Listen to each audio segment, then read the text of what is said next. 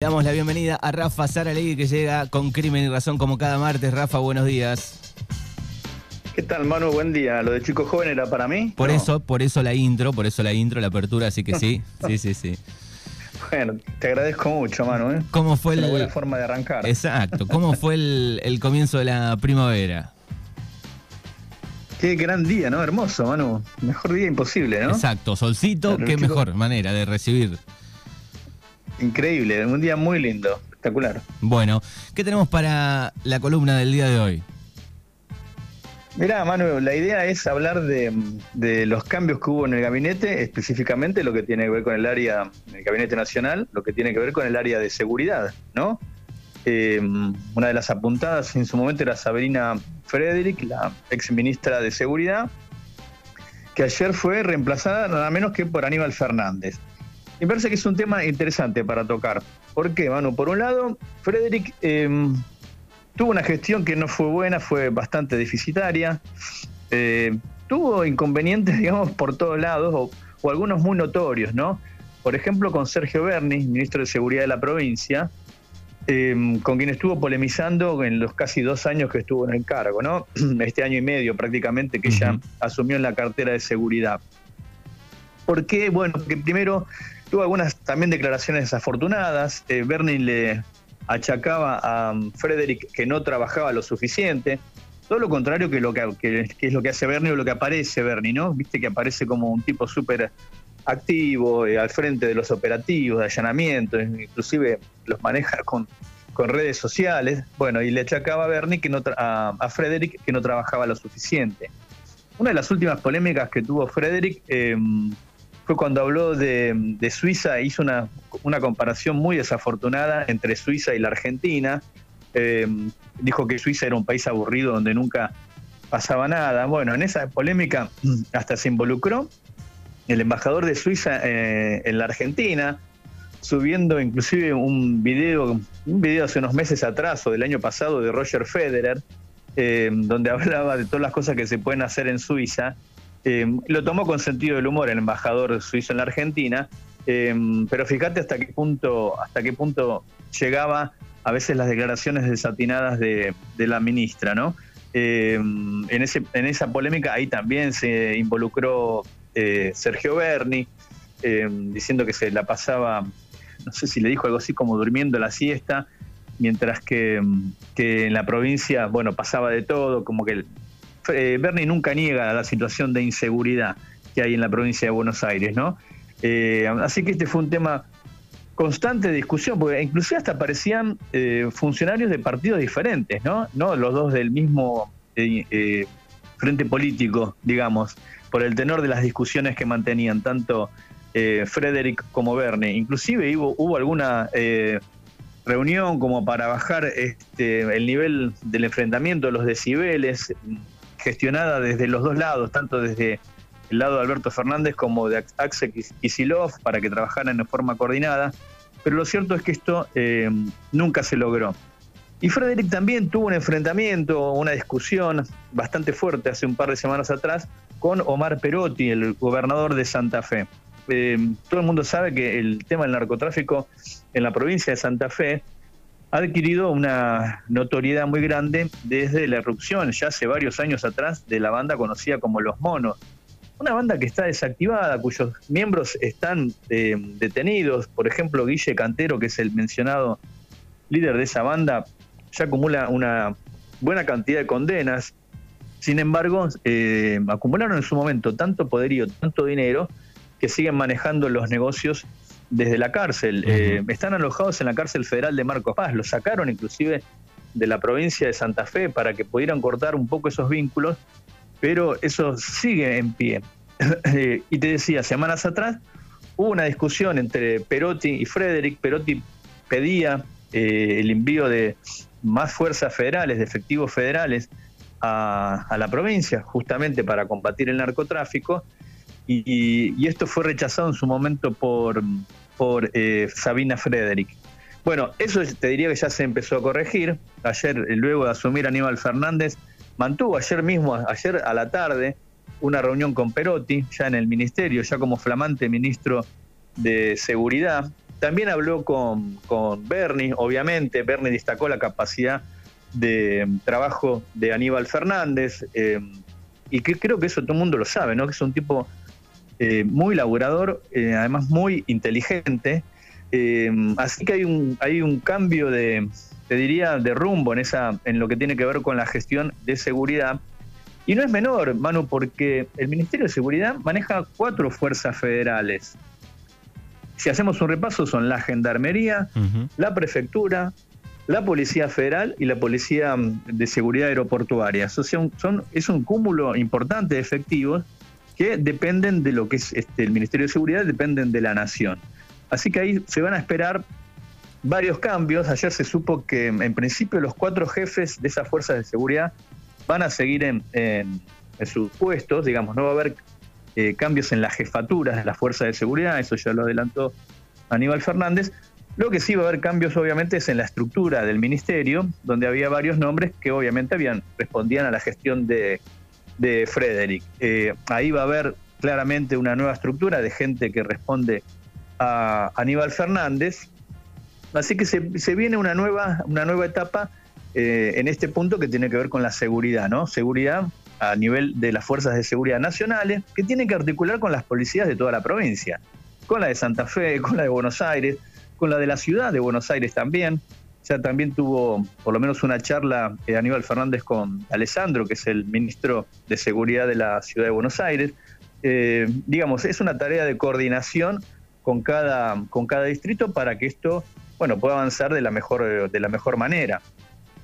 Bien, y después hay otros cambios también importantes, ¿no? Estamos hablando de, ganadería, agricultura y pesca, este que está Julián Domínguez, eh, educación, ciencia y tecnología, y eh, también el secretario de comunicación y prensa fue el cambio, ¿no? Y bueno, Cafiero que se cambió de función. Bueno, y el flamante jefe de gabinete, ¿no? Juan Mansur, el gobernador de Tucumán, que asumió que ya hoy en la mañana arrancó dando una conferencia de prensa con Carla Bisotti y el otro punto, Manu, es que con la incorporación de Aníbal Fernández, el gobierno, eh, ¿qué, es, lo que gana además de un funcionario con experiencia?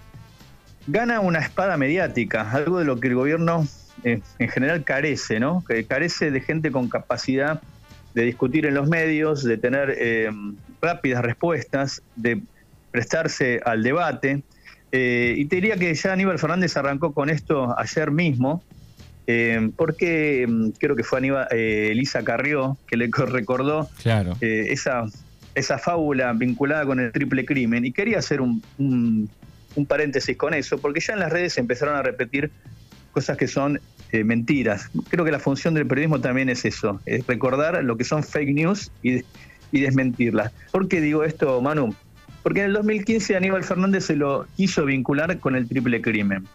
Eh, se lo quiso vincular a través de una entrevista que hizo en su momento Jorge Lanata en, Canal 13, una entrevista que se grabó en la casa de Elisa Carrió, o sea, para que tomemos conciencia, Elisa Carrió, diputada nacional, Jorge Lanata, periodista de mm, Canal 13, o operador mediático de Canal 13, graban una entrevista con un eh, ex policía que dice que detrás del, del triple crimen estaba Aníbal Fernández, ¿no? que era un personaje conocido como La Morsa. Insisto, esto lo traigo a colación para aclararlo de una buena vez, porque igual hay gente que quiere creer lo que quiere creer, pero sí, sí, me parece que esa volvieron, volvieron, periodismo, ¿no? volvieron desde que se sabe la noticia de Aníbal Fernández, volvieron las noticias, esas fake news a dar vueltas nuevamente, desde el domingo, desde el Exactamente. Bueno, Manu, entonces me parece que es bueno aclararlo. Eh, eso fue una operación mediática que, que, se armó con la participación de Lisa Carrió y de Jorge Lanata, donde se lo vinculó a Aníbal Fernández con el triple crimen. Recordemos, tres empresarios dedicados al tráfico de efedrina, empresarios por darles alguna categoría, que fueron asesinados a tiros, ¿no? Em, por ese caso hay cuatro hombres condenados, condenados que fueron quienes lo asesinaron. Son dos, dos, parejas de hermanos, ¿no? Esquilachi y Lanata, también de apellido, que no tienen nada que ver con el periodista, quienes fueron los eh, asesinos. En ese caso, en su momento se lo involucró como autor ideológico o intelectual del crimen a Ibar Pérez Corradi. ¿Te acuerdas de Pérez Corradi? Ese también narcotraficante que durante el gobierno de Cambiemos se lo trajo de Paraguay, un gran operativo armado por Patricia Bullrich. Bueno, después se comprobó que Pérez Corradi, por lo menos así lo comprobó la justicia, no fue el autor ideológico del, eh, del triple crimen, que tampoco había pruebas suficientes para involucrarlo, aunque Ibar Pérez Corradi está condenado también, eh, o fue condenado por eh, narcotráfico.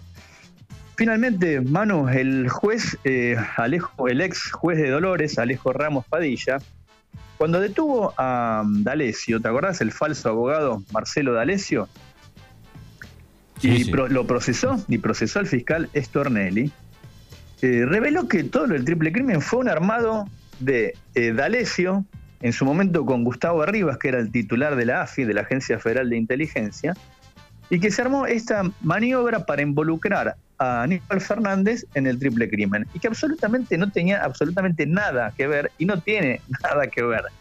Pero sin embargo, bueno, los, eh, los que les gusta repetir eh, fantasías o repetir cuestiones que no tienen asidero, lo están, como vos decís, repitiendo desde el domingo. Y esto se comprobó que efectivamente fue una operación de inteligencia y de prensa armada por la AFI, por D'Alessio, que hoy está detenido, eh, por Stornelli, que hoy está procesado. Bueno, la nata se quedó afuera. Eh, esto lo comprobó la justicia, que fue quien, que encontró todos estos archivos. O sea, acá no es, me dijo, me dijeron. Encontraron todos estos archivos en la computadora de Marcelo D'Alessio, el falso abogado detenido por eh, integrar una organización que se dedicaba a armar operaciones y, extorsionar a empresarios. Eso fue lo y lo comprobó, lo comprobó la justicia, digamos. Incluso eh, creo que en algún cartelito chiquito después el grupo Clarín ha dado la noticia, pero muy chiquito en la época, me acuerdo cuando salió. Claro, Manu, esto fue una operación de prensa armada directamente desde el AFI eh, para involucrarlo a Aníbal Fernández. Eh, recordemos que por ese caso, en su momento, cuando Aníbal Fernández fue candidato a gobernador, se le colgó este mote de vincularlo con el triple crimen. Eh, en el 2015, bueno, y terminó, no, no, llegó a ganar esa elección, ¿no? Pero es un tema que no quería dejar de mencionar para no sernos los distraídos, digamos. Aníbal Fernández no tiene nada que ver con el triple crimen, no tiene nada que ver con la morsa, no es la morsa y todos los que repiten eso están eh, informando o repitiendo cosas que son falsas. Ahora, qué brava, la, qué brava, la política, digo, ¿no? Este, te, tiran con algo fuerte, te tiran fuerte, ¿no? Te involucran con un triple homicidio, ¿no? Sí, sí, sí. no es cualquier cosa que están diciendo. Se involucran con un triple homicidio. Lo cierto es que Aníbal Fernández no tiene nada que ver con ese caso. Eh, entonces, todos quienes se hagan eco de cuestiones como esa, de esa naturaleza bueno, deberían leer o informarse un poco más antes de ver solo lo que publican las redes sociales, que como sabemos es un espacio donde entra de todo, ¿no? Cosas importantes, cosas interesantes y mentiras, fake news. Son el gran espacio para la divulgación de noticias falsas, ¿no? Eh, por eso también lo quería traer a, colación, Manu, para que aclarar ese punto, ¿no? Es un nuevo, es el nuevo ministro de seguridad, pero no tiene nada que ver, no sé cuántas veces habrá que decirlo, con el triple crimen de General Rodríguez. Bien, perfecto. Ahí están algunos entonces de los cambios eh, en el gabinete, pensando un poco rápidamente ¿no? en, las próximas elecciones eh, para ver si cambia un poco el, número, ¿no? Sí, Manu, y, eh, con la intención también de, meterle otra dinámica a la gestión. Santiago Cafiero, que, ahora pasó como canciller, venía siendo muy cuestionado, inclusive dentro del mismo espacio político ya desde hace tiempo. Esto que decía de Frederick también estaba muy apuntada. Bueno, el canciller Felipe Solá también había metido varias veces la pata. Sí, algunos, algunos no, no habrán este, sabido cumplir su función y otros los pasó por arriba un poco la pandemia también, ¿no? Las dos cosas, te digo, algunos déficits en la gestión y otros eh, la pandemia y otro el resultado electoral. Eh, es entendible eh, si querés que alguna gente ya esté cansada, pero bueno, la pandemia se ha ido superando, gracias a Dios, al, tema de la vacunación, Manu. La verdad no hay otra explicación. Eh, hace un rato nomás, eh, el nuevo jefe de gabinete, Mansur, con Carla Bisotti, anunciaron que se deja de ser obligatorio el uso del tapabocas en la calle cuando una, cuando una, alguna persona anda caminando así en forma individual, eh, también en, en, espacios abiertos, salvo que haya aglomeraciones, ¿no? Y también se empieza a hablar del retorno de los espectáculos masivos. Eh, también una cosa que le va a interesar a los chicos, Manu, vuelven las discotecas. Eso también se anuncia, se anunció esta mañana. Escuchábamos eh, Así que bueno, que tiene que ver con, con, un poco la vuelta a la normalidad, ¿no? De a poquito, así parece. Bueno, lo pueden seguir a Rafa, crimenyrazón.com es su portal donde pueden leerlo. Gracias, querido Rafa, y nos encontramos la semana que viene. Un abrazo, Manu, hasta luego.